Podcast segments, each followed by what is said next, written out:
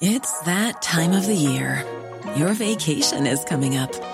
You can already hear the beach waves, feel the warm breeze, relax, and think about work. You really, really want it all to work out while you're away. Monday.com gives you and the team that peace of mind. When all work is on one platform and everyone's in sync, things just flow wherever you are. Tap the banner to go to Monday.com.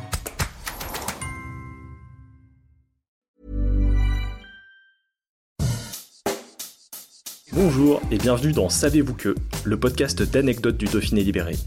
Chaque jour, on vous raconte une histoire, un événement marquant, qui vous permettra de briller en société et de vous coucher un peu moins bête.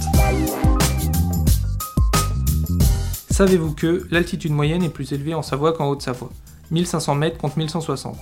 À première vue, la différence ne semblait pas être aussi importante, et dans ce sens surtout, avec la présence sur le territoire haut-savoyard du massif du Mont Blanc, dont le point culminant atteint 4808 mètres d'altitude et ses sommets à plus de 4000 mètres, il était facile d'imaginer le département dépasser la Savoie en altitude moyenne. C'est pourtant l'inverse. Certes, les Savoyards n'ont pas de sommet au-dessus de 4000 mètres, mais les 3000 sont nombreux, comme la Grande Casse, 3855, la Pointe de Charbonnel, 3752, ou encore la Dent Parachée, 3697. Cette densité, au-dessus de 3000 et de 2000, permet ainsi au 73, on le répète, de dépasser le 74 en altitude moyenne. La Haute-Savoie est également dominée par la Savoie à cause de l'un de ses points forts touristiques, le lac d'Annecy. Celui-ci s'étend sur une superficie de 27,59 km à une altitude de 447 mètres, et toutes les villes autour ne dépassent pas les 500 mètres d'altitude.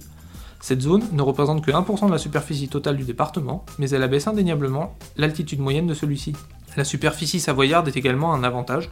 Supérieure de près de 1600 km à celle de la Haute-Savoie, elle permet à la Savoie d'avoir une zone montagneuse plus importante. Lieu incontournable pour les traceurs du Tour de France, les deux départements n'ont pas les mêmes atouts concernant l'école routier. Et une nouvelle fois, la Savoie dépasse la Haute-Savoie. Avec l'Isran, 2747 mètres, le Galibier, 2642 ou la Croix de Fer, 2067, les routes savoyardes montent régulièrement au-dessus des 2000 mètres d'altitude. Pas celle de la Haute-Savoie. Célèbre chez les cyclistes, l'école de la Colombière ou des Aravis, par exemple, ne dépasse pas les 1700 mètres. Posséder sur son territoire le point le plus haut de France ne suffit donc pas pour être considéré comme le département le plus élevé de l'Hexagone quand on parle d'altitude moyenne. La Savoie, avec des sommets moins élevés mais une densité au-dessus de 2000 mètres d'altitude supérieure à la Haute-Savoie, a une altitude moyenne plus grande que son voisin, mais reste éloignée de la tête du classement, avec 1665 mètres d'altitude moyenne, les Hautes-Alpes écrasent la concurrence.